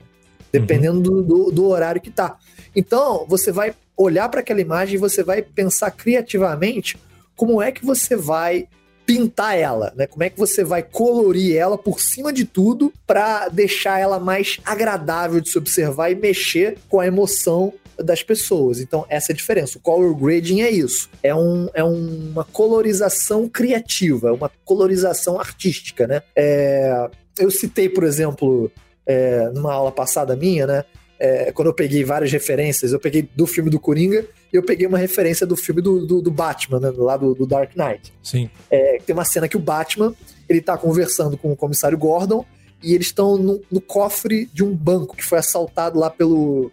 Acho que pelo Coringa, eu não, não lembro direito da história. Se você olhar para as paredes assim do, do banco, do, do cofre, né? Tu vai ver que é tudo azul, cara. É tudo azulado. Eu não sei quanto a vocês, mas geralmente quando eu vou ali no, no banco, as paredes não são azuis. Né? Eu, não chego no escritório de um lugar e é, é, azul. É raríssimo isso acontecer. As barras são azuis, já. Não, por que, que, ele, por que, que tá azul? Por que, que tá pintado de azul? Porque eles querem remeter uma cena fria. É o filme do Batman. Se você pega o Batman e você bota ele de dia, andando na rua, no, no, no calçadão de, de, Copacabana, é um idiota fantasiado, ele não é o Batman.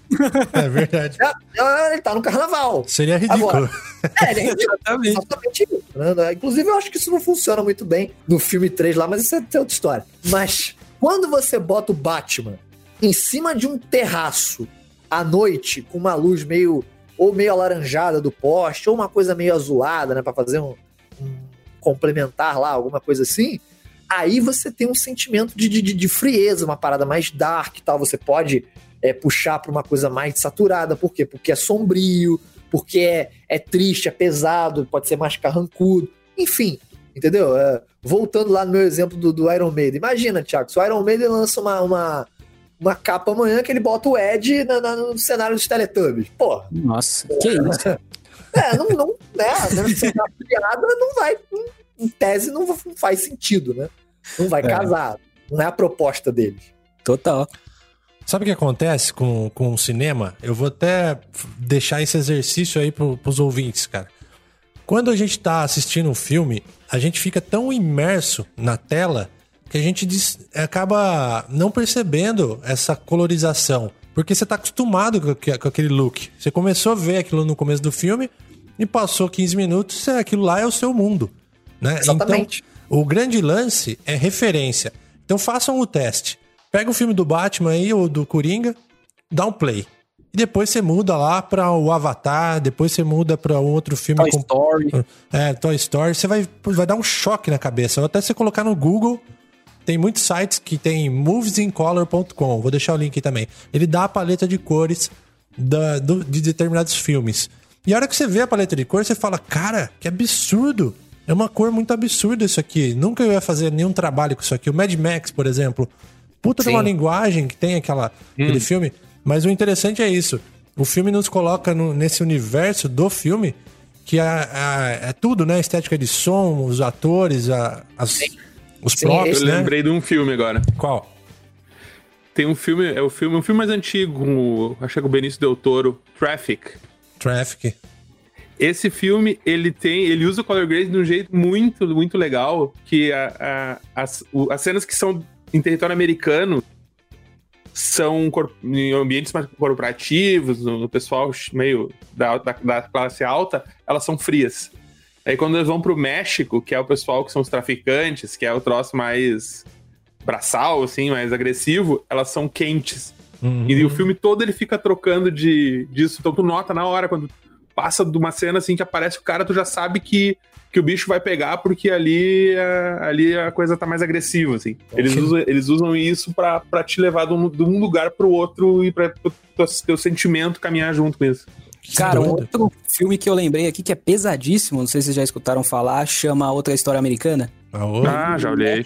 Também com uma questão muito legal, porque mostra meio que a mente de um racista até um determinado momento e depois vai mudando tudo isso. E, a, e o, o filme começa extremamente monocromático, extremamente monocromático. Ele vai perdendo essa monocromia até o final, ele vai começando a ganhar cor. E isso foi uma outra coisa que, que eu achei, meu, uma sacada sensacional, né? Tipo, lá no começo ele pensava como dois extremos, aí ó, no meio do processo ele começou a descobrir que tem muito mais coisa. É outro filme que explorou muito bem também essa ideia. Pô, Legal, eu, não- hein, eu não, cara? conhe- não conheci isso não, cara. Legal, vou parar pra ver aqui depois. Mas Sim, pode assistir, é um filme muito bom, inclusive. Cara. E você vê, né? É, é, isso daí são, são ferramentas, né? É, eu, eu lembrei de, de alguns exemplos aqui, vou colocar pra vocês, mas ainda nessa pegada do- dos filmes, é, o último Blade Runner que saiu, vocês assistiram? Sim, sim. Então, é, eu, eu particularmente eu, eu não gostei do filme, não gosto do Blade Runner, mas a- o filme ele é lindo, esteticamente ele é maravilhoso. E eu fui dar uma pesquisada sobre ele e eu não, não tinha percebido isso, mas parece-me que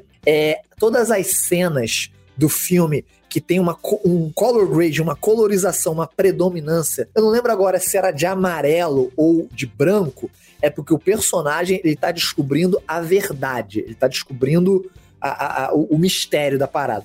Quando muda, de repente, pro, pro sei lá, pro azul ou pro cian, é porque ele tá numa parada de. de Tá sendo enganado. é, exatamente. É alguma coisa assim. É, Então- que o filme tem toda uma história que, que tem uma história escondida que ele não É. entende.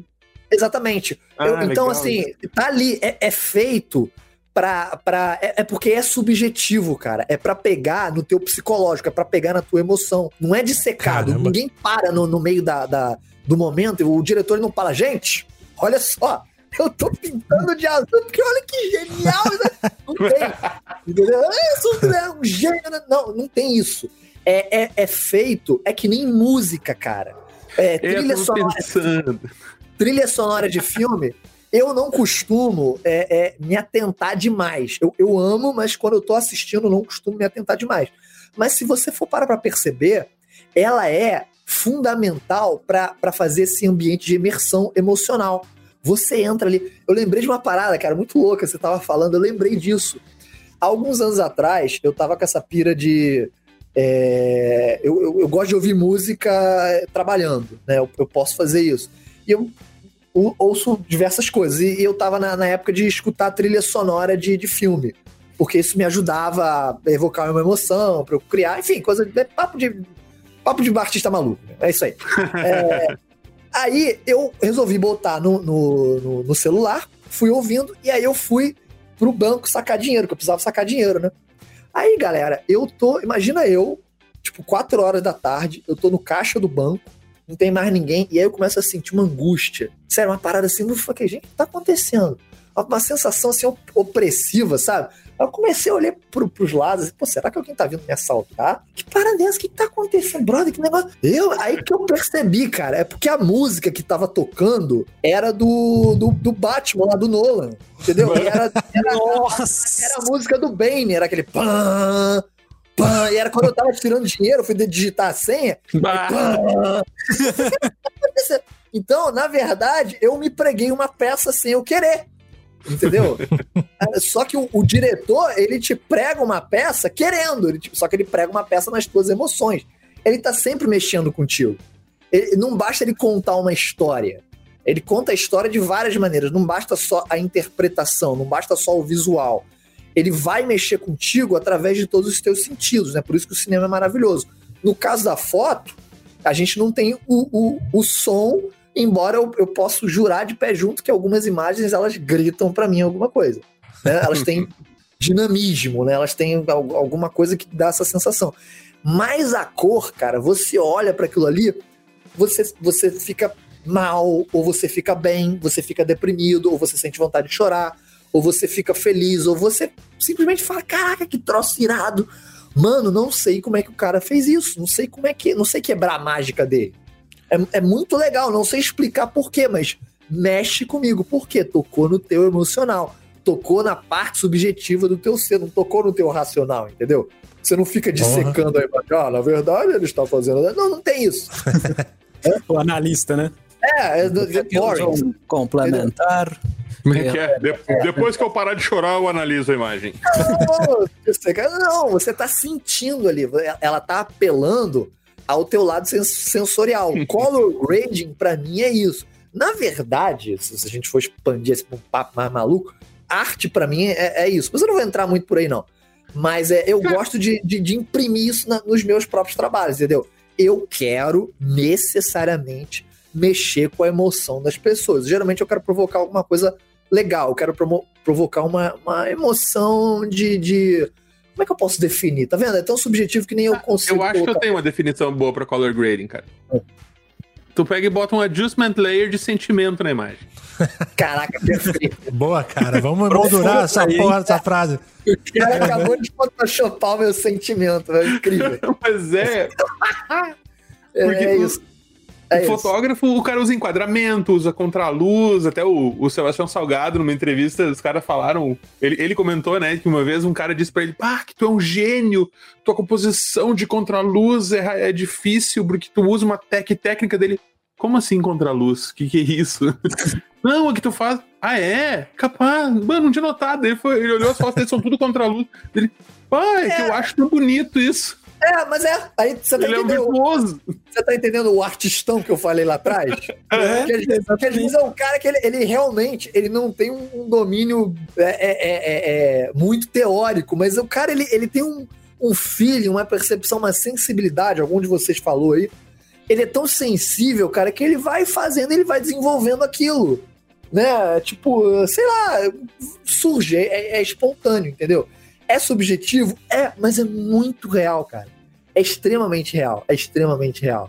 E eu, eu gosto de, de uh, usar isso. Eu gosto demais. Gosto demais. Que legal. Eu vou deixar o link para vocês de um site que faz essa análise da teoria de cores do Blade Runner 2049, cara. Putz, eu achei aqui, eu falei, é isso aí que você falou mesmo.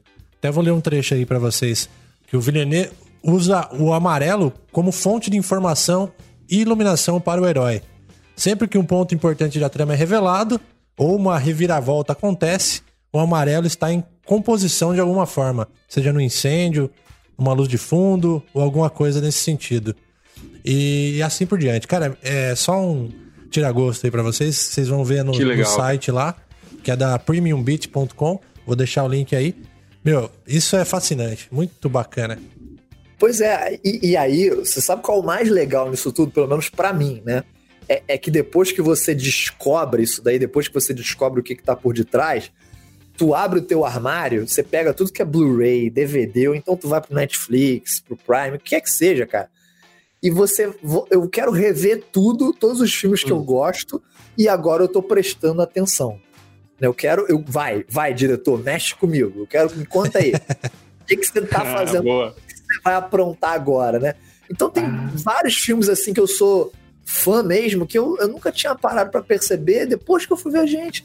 Não é que o cara fez safado, ele fez isso comigo o tempo todo, eu não, eu não tinha percebido, né? o, o Matrix lá, o primeiro Matrix, né? Você, você vê que quando eles estão Sim. dentro da Matrix, tudo é verde. Verde, tudo é, é tudo é esverdeado. Uhum. Quando eles estão fora, tudo é frio. É, é, é, mais azulado, é mais, mais pro azul mesmo. Porque é tipo, é, é desgraça, é desaturado e tal. Na Matrix, não, é, é, é os códigos lá, é, é, o símbolo deles. No, acho que é no sexto sentido, se eu não me engano. eu nunca vi esse filme, mas eu, eu tenho essa informação de que quando o, o- tem a- alguém. Eu vou. Não é spoiler, vai, já tem. Quantos anos tem esse Ah, filme? azar, É, né? azar. você, você não viu, sorry. Né? Mas é. O que, que acontece? Quando tem uma pessoa morta ali, alguma coisa remetendo à morte, tem algum elemento vermelho, vermelho bem saturado no, no filme. E você não percebe isso. Depois que te contam isso e você vai lá ver, você fala: Caraca, aqui ele Tá tá, me ali. enganando. Tá lá, né? É, é tipo isso. É isso mesmo. Entendeu? E é muito, é muito legal, tem, tem várias coisas assim, várias para.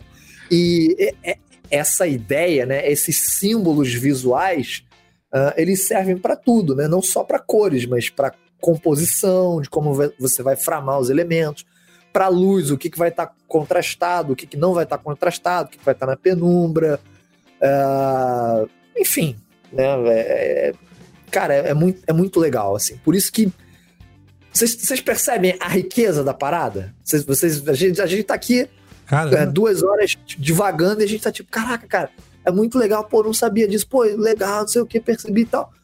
Não tem como você não olhar pra isso e não ficar impactado e não querer ir estudar mais e aprender, sacou? É injustificável você trabalhar com isso e, e levantar a bandeira que não, eu nunca vi um tutorial, nunca peguei um livro, eu não preciso desse negócio. Pô, qual é? Amor, não, não, desculpa, não, não, tá errado, não. Eu não- não- não-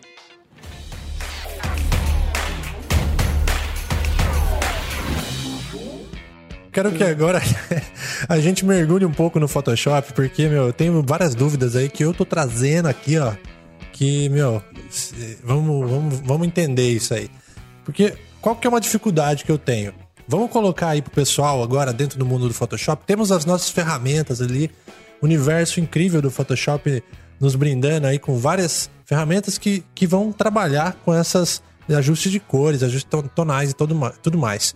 Então, a gente tem o Selective Color, Hue Saturation, a gente tem Color Balance, a gente tem Gradient Map, a gente começa a usar uma série de recursos aí. Aí, legal. Depois eu quero que você me fale aí o- o- as coisas que são imperdoáveis para fazer, os bons caminhos aí, antes da gente fechar. Mas a minha questão é o seguinte: como a gente tem um fluxo de trabalho controlado dentro de uma, de uma cadeia de efeitos, muitas vezes complexas, com muitas layers, para replicar num trabalho que de repente são 10 peças publicitárias, e essas 10 peças elas precisam ter uma certa fidelidade de, de cores. No color grading tem que ser preciso, cara. Como que você trabalha é, ajustando de forma até complexa, vamos dizer assim, com seus ajustes todos aí, empilhando as layers e tudo mais, para você ter essa produtividade e esse controle tonal preciso para entregar para um, um grande trabalho assim. Tá. Então vamos lá, vou tentar é, quebrar a sua questão em, em pontos menores, beleza? Certo. É, eu geralmente eu não pego trabalhos que eu preciso retocar 10, 20, 30 imagens. Ge- Geralmente isso não acontece, tá? Certo. Nas campanhas maiores, eu já tive algumas campanhas assim que eu precisei. é, fiz uma campanha, acho que pro é, IBMEC, se eu não me engano, é, que tinha isso, tinha bastante modelos e eu tinha que replicar as cores. Então, qual que era o procedimento? A gente escolhe uma, ou a agência escolhe uma, é, e você trabalha naquela ali. Fechou, aprovou, aquele é o mood, então aquele é o mood. É aquilo ali que vai ser. A- a- no caso, essa minha campanha, ela tem ah, um fundo um- de saturado para o marrom. né? Tem um tintezinho de, de marrom. É, e todos os, os modelos foram fotografados na mesma luz, o que já é ótimo, né? E, e o que, que eu fiz? Eu, eu fechei uma peça e depois, cara, sinceramente, eu pego todos os meus layers de ajuste, todas as pastinhas, e eu jogo na, na peça a seguir. E aí eu ajusto a partir daquilo ali. Eu tenho sempre a minha imagem do lado, e aí eu vou ter que ajustar o quê? Bom, é, esse ajuste que eu fiz, eu fiz numa pessoa que, por exemplo, tem uma pele mais morena e essa daqui tem uma pele mais branca. Não vai funcionar. Beleza. Mas a imagem no todo, ela é mais quente. Então eu já sei disso. Então eu vou fazer com que a, a pele daquela pessoa não fique fake, não fique né, é, colorizada, né, que é o que a gente chama, que é uma, é, digamos assim, é o pa- passou do ponto. É, tá, obvia- tá obviamente falso. Entendeu? Tem, tem uma frase muito boa que, que, que é o seguinte: é, não precisa ficar 100% certo, só não pode ficar obviamente errado. tá? Muito bom. Boa. Outra pra Ela não- Fábio. É, ela, ela não é minha, não. Ela é de um retocador de muitos anos atrás, que eu realmente não lembro o nome dele, mas é- era de um. Mas eu, Boa, eu boa. peguei pra mim. É, Eu peguei pra mim. É, então é, é- é isso, entendeu? Ah, se, a, se a pele vai ficar dois tintinhos de magenta pra cima ou pra baixo, não faz diferença. De boa. Agora, se for um shift muito grande, vai fazer. Então, se pre preocupem em aquilo ali não ficar é, é fake. Não ficou fake? Joga todos os outros ajustes que você já tinha feito, joga por cima. É o que eu faço, é a minha abordagem. Não tô dizendo que é a verdade absoluta. É o que eu faço. Eu não uso preset, dificilmente uso preset ou action nesse sentido. Talvez se eu usasse é, funcionaria, mas na- na minha experiência é, cada vez que eu uso o mesmo preset numa imagem diferente, ele sabe Deus o que, que vai acontecer. Então, é, eu basicamente pego os ajustes que eu já fiz e já está aprovado, eu jogo por cima e eu tento casar é, cada uma com a minha referência original. É o, é o que eu costumo fazer, né? Aí, obviamente, né, vai ter a visão ali do diretor de arte, ó, eu- eu- isso aqui satura um pouquinho mais, satura um pouquinho menos, deixa um pouquinho mais claro e tal. Tem as suas pequenas modificações, mas ainda fica dentro daquele campo visual da, da estética da primeira imagem, né? Da, da identidade visual da primeira imagem. Você costuma trabalhar de forma não destrutiva mesmo, deixar sempre os ajustes ali, é, os smarts e tal, pra ficar realmente fácil pra pra ajustar uma coisa, um ajuste fino, assim, né? Sim, sim. Aí você perguntou pra mim o que que era, qual foi a expressão que você usou? O que que é o, o, o inaceitável? Isso, o isso.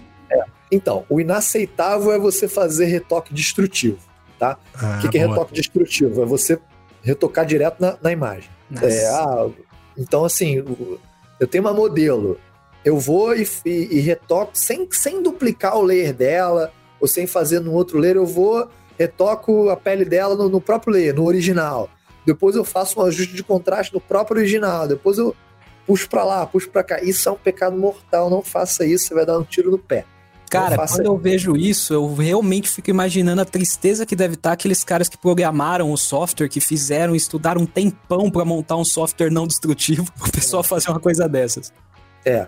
Então a ideia é você poder caminhar o melhor que você puder é, de, da, da, da- de frente para trás, de trás para frente. Né? No caso do seu ler original até o final e do final até o original, se você precisar voltar. Né? É, questão de, de ferramentas. O que, que eu uso? Cara, eu uso o que funcionar para mim. Tá? Eu não levanto bandeira ideológica de ferramenta. É, porque tem a- dependendo de com quem você for trabalhar, é, é, existem os bons princípios é, e existem a- a- as metodologias dos estudos que você vai trabalhar. Isso é importante, tá? É, eu sou freelancer, então qual é a minha metodologia? A minha metodologia é que eu quiser, que eu tiver à vontade na hora de fazer, porque o trabalho é meu, ninguém tem nada a ver com isso. Agora, se eu estiver trabalhando dentro de um estúdio e os caras falam, olha, é, nomeia as pastas dessa maneira aqui. Nomeia todos os layers, pelo amor de Deus. Se você botou, sei lá, dois pontos de cian, bota que você botou dois, o nome de dois pontos de cian, mais dois cian, bota assim, não importa. Uhum. É, eu quero que você faça isso. Por quê? Porque outra pessoa, de repente, vai pegar e vai continuar esse trabalho, ou vai modificar quando você não puder modificar, e a gente não tem tempo para ficar tentando adivinhar, para adivinhar o que você fez aqui Sim. entendeu? Então eu já quero pegar o arquivo e quero entender. Então isso é importante. Agora, se a pessoa vai usar um, um levels, um color balance, uma curva, para mim pouco importa, entendeu? É, Se, se eu precisasse escolher um, é, a curva é a ferramenta, até onde eu sei, até onde eu, na minha versão do Photoshop tá, é a, cu- a curva é a ferramenta mais poderosa do Photoshop. Agora, às vezes eu quero usar um color balance. Ah, mas o que, que você quer? Porque eu quero. Porque é literalmente porque eu quero, porque é mais fácil, porque já, já tem um slidezinho ali. Porque, Porque às é vezes. meu. É, também.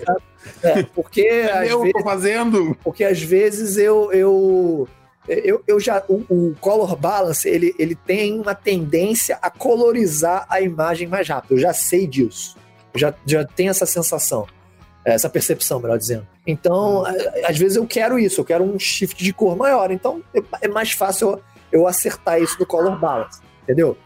É, às vezes, ah, como é que você vai é, colorizar isso aqui? Cara, às vezes, na boa, eu pego um solid color, jogo é, por cima de tudo e, sei lá, muda o Blade Mode dele. Em alguns lugares, isso é pecado mortal. Você não pode fazer isso. Porque vão dizer que, sei lá, vai cagar o canal e tal. Eu. Ah, não sou muito politicamente correto em termos de. de, de é, dessa, dessa questão mais. Uh, como é que se diz? Mais. Uh... Puritana do Photoshop. Não, não é puritana a palavra, não, mas técnica, né? Ah, sim. Não, é, assim, não, não dando problema no arquivo final, não arrancando, não dando problema na gráfica. Cara, o que, o que valer, valeu. É o resultado, né? E você É, trabalha é. mais em, em Profoto, 16 bits? Como que é a, a pegada do seu padrão, assim, do seu workflow?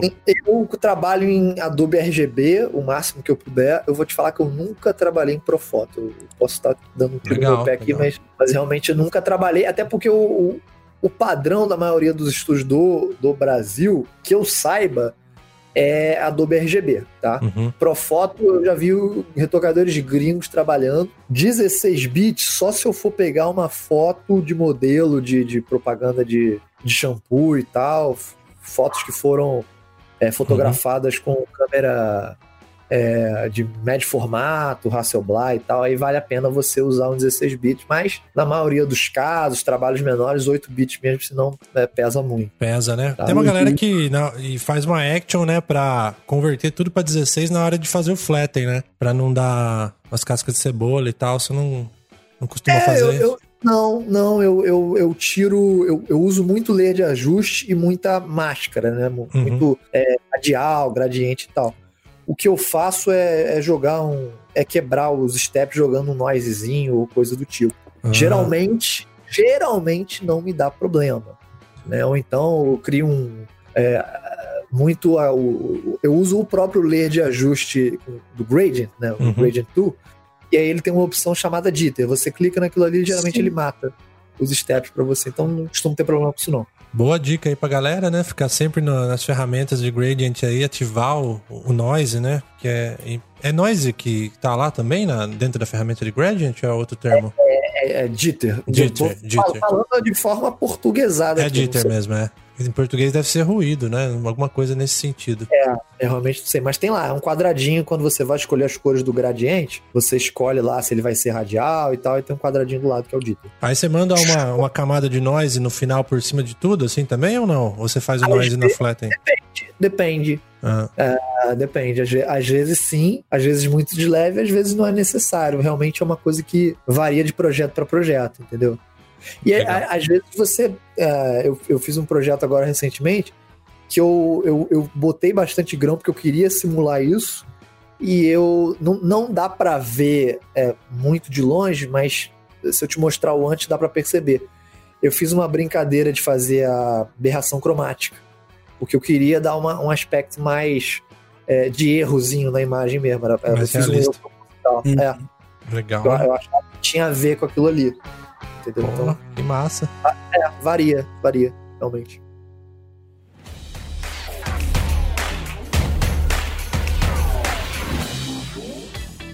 Agora, por exemplo, a gente tá falando aí mais um pouco de Photoshop, de fluxo, de workflow. Vamos lá, vamos supor que você vai fazer um match painting. Você vai lá, você pega a sua teoria de cores, você provavelmente né, imagina qual sensação que você quer extrair e você define basicamente qual que vai ser A o- a gama de cores, né, a paleta daquela, daquela imagem. Como é que você. Porque assim, tem essa, essa questão do color grading, que, que é aquela magiquinha que eu falo, que eu falei lá no começo do episódio, que é quando você pega e dá aquele tchan. Não sei como que eu defino melhor isso. Tchan tá ótimo. É, o tchan tá perfeito. Você dá aquele tchan. E, e aí que tá. Vamos supor, você tá construindo lá, você tá fazendo seu match painting. A partir de que momento você já começa a trazer essa palheta pro seu arquivo? É uma coisa de tipo, conforme você vai montando as layers, você já vai tentando encaixar aquela colorização que você quer, ou você vai montando pra elas casarem, ter uma harmonia, né, em questão de iluminação, perspectiva e tal. E aí no final você coloca, né, é- é as informações de cores. É tipo, é uma construção que você vai fazendo no decorrer do arquivo, ou é aquela coisa de tipo, eu vou pensar mais isso aqui nas etapas finais, pra mim colocar esse toque e dar aquela mágica. Legal, boa pergunta. Ah, é- seria mais no final, né? É porque a- às vezes fica um pouquinho ah, difícil de você dissecar isso daí, mas basicamente o que eu costumo fazer na maioria das vezes é partir de trás para frente. Então eu vou fazer um cenário, uma, uma cena externa. Vou começar do céu. beleza? Então, escolhi o céu lá. Ah, vai ser um céu de dia, vai ser um pôr do sol, vai ser um meio termo, 4 horas da tarde, enfim, escolhi. O resto dos assets tem que casar com aquele céu ali, o céu que manda na peça. É o céu que. Ele, ele é o dono, sacou? A luz é dele, a cor é dele. Todo mundo tem que respeitar ele. Então Sim. eu vou. Quando eu digo que eu vou ambientar o resto da cena, eu vou fazer o seguinte, né? É, eu vou pegar, me remeter o exemplo lá da, da modelo na praia, né? É, se, a, se, eu, se a praia tem uma, uma luz que vem da esquerda para a direita, eu não posso pegar a modelo e, e, flipar ela e fazer com que a luz dela venha da esquerda para a direita. Não, a, a luz tem que casar né? Então eu vou escolher os assets que casem direitinho ali, e aí eu vou ver se eles estão mais claros, mais escuros, eu vou começar a acertar os valores, a luminosidade, a saturação, às vezes eu vou eliminar essa invasão de cor, né? Num, cenário que está tudo azul, é, se eu botar lá um elemento que está com uma invasão de cor, sei lá, vermelha, pode ser que não faça sentido em termos de ambientação, ok? Então eu vou fazendo com que cada elemento esteja harmônico entre si, para que aquilo ali pareça que, que foi tudo fotografado de, de um jeito só. Ponto. Terminei isso daí, aí eu começo com a brincadeira do, do color grade. Começo com a brincadeira de ah, essa parte aqui eu vou deixar mais clara porque eu quero atrair atenção para cá. Ah, isso aqui é mais escuro. Ah, na verdade, eu vou eu vou inclinar. Geralmente eu faço isso é, é, nos cenários, né? Na aula que eu fiz lá com o Adobe Day, que vocês viram, eu já fui construindo isso desde o início. Por quê? Porque aquele caso ali, é, em específico, eu já tinha uma imagem pronta. Eu não Sim. tinha que construir ela de várias e, e várias maneiras, entendeu? É, eu, eu, já tinha a imagem pronta e eu já tinha que inclinar aquilo tudo ali. Eu não tinha que mexer em valor, eu não tinha que mexer em saturação, já estava pronto, foi clicado. Então é uma situação diferente. Então, a partir da, da, daquele exemplo, eu já comecei a construir desde o início. Eu já fiz um ajuste no Camera Raw para inclinar aquela imagem para uma paleta mais fria, porque fica mais fácil trabalhar assim. Uh, no Match Painting, eu acho que uh, o que vai ditar uh, vai ser o céu. Então, se eu quiser, de repente, um resultado final que seja mais quente, eu vou escolher um céu que talvez seja mais quente. Se for uma coisa mais fria, eu já vou partir de um céu mais frio. E, e como o céu vai ditar é, o resto do, dos elementos, né, da ambientação dos elementos, quando eu chegar na hora de fazer o color grading criativo, eu não vou precisar, é, é tipo, ficar fazendo um, uma mudança de cor muito drástica, entendeu? E correndo o risco até de, de, de criar, é, de arrancar né, a imagem, de criar step, Sim. criar noise, esse tipo de coisa. Uh, então, não sei se eu respondi a tua pergunta, mas assim. Não, perfeito, porque eu acho que é, é, uma dúvida que costuma surgir às vezes no meio do processo, né? Eu, pelo menos, quando eu comecei, eu tinha um processo absolutamente nada linear, né? Então, às vezes me surgia essa questão de eu começar a colocar um monte de, de informação de cor e aí você dá um puta trabalho que às vezes você consegue resolver no final. Então, é, fica uma coisa assim que às vezes, meu, tipo, você, você explicar desse jeito, eu acho que fica muito mais claro para esse pessoal e para mim também, evidentemente, né? É, eu, eu faço o básico, né? Eu já parto de um, de um céu legal, ambiento o resto, depois que tudo casou entre si, aí a gente vai decidir o seguinte: ó, isso aqui vai ser mais claro, mais escuro, vai ter vinheta, não vai ter vinheta, é, vai ter brincadeira de cor complementar, como é que vai ser? E aí, conforme for, eu, eu faço esses ajustes finais por cima de tudo. Mas não é porque eu estou fazendo esses ajustes finais por cima de tudo que eu também não posso voltar nas minhas pastinhas lá de trás, a pastinha de repente da modelo. Ah, agora sim vai fazer sentido o vestido dela ficar mais é, verde, porque vai fazer uma uhum. passagem de transição com o azul que já está no céu. Aí eu vou construindo, entendeu? No, e aí volta o não destrutivo para a história, né? Exatamente. Entendeu? Então, é, é, é, eu, eu sempre falo que o meu processo ele não é linear, eu tento fazer ele ser mas ele se mescla, porque uma... você de trás para frente, mas você sempre volta lá atrás, você volta no hum. meio, você muda Sim. alguma coisa. É, você abre a imagem um outro dia, você já quer mudar ela, meu, virar de cabeça para baixo. Não, total, total, totalmente. Não, Brito, mas ouvindo uh, como tu explicaste, assim, dá pra, dá pra. Eu, pelo menos, entendi assim que o primeiro passo é, faz, é deixar a imagem correta. É fazer Sim. uma imagem que esteja correta. O, que nem o Lucas falou, ter a correção de cor, ela tá certa. Depois que ela tá certa, que tu tem uma imagem que tá correta, aí tu vai aplicar, tu vai levar ela para onde tu quer. Tu vai levar ela para um, um, um clima mais sombrio, para um clima mais alegre, mais chocante, mais tranquilo. E daí, fazendo esses ajustes, o color grading ele vai acontecer em cima de uma imagem que é correta, né? Exatamente, exatamente. Porque aí, como tudo já casa entre si, se eu uhum. quiser fazer um ajuste geral por cima de tudo, eu não vou cagar nenhum elemento eh, individualmente, entendeu? Porque todo já funciona. Então, se eu quiser que tudo seja mais claro, vai, vai funcionar bem. É, é vai, não vai ficar um elemento que não deveria ser mais claro do que o outro tudo vai ficar claro uniformemente, porque tudo já está ajustado entre si. Eu sei que pode parecer um pouco esquisito explicar dessa maneira, até porque ninguém está tendo um exemplo visual disso que eu estou falando, porque a gente está num podcast. Sim. Mas é, é, se alguém tiver alguma dúvida, alguma curiosidade, uh, eu tenho dois exemplos disso. Eu tenho uma outra aula na Adobe mesmo, foi a primeira aula que eu dei uh, ah, para eles, está lá ainda, vocês podem pesquisar, que é uma aula de ambientação de, de, de, de cenário, de, de Match Paint. Eu é, mostro o, o básico, obviamente, mas eu mostro justamente esse processo de você pegar uma cena externa, você pegar um outro elemento, fazer encaixar ali e depois, no final, fazer um, um rating é, por cima de tudo, né? É, e eu tenho um, um vídeo, eu tenho é, não é que eu tenho um canal no YouTube, né? Eu tenho um vídeo no YouTube. Um. eu, eu tô tentando fazer mais, mas. Faça é, mais, cara.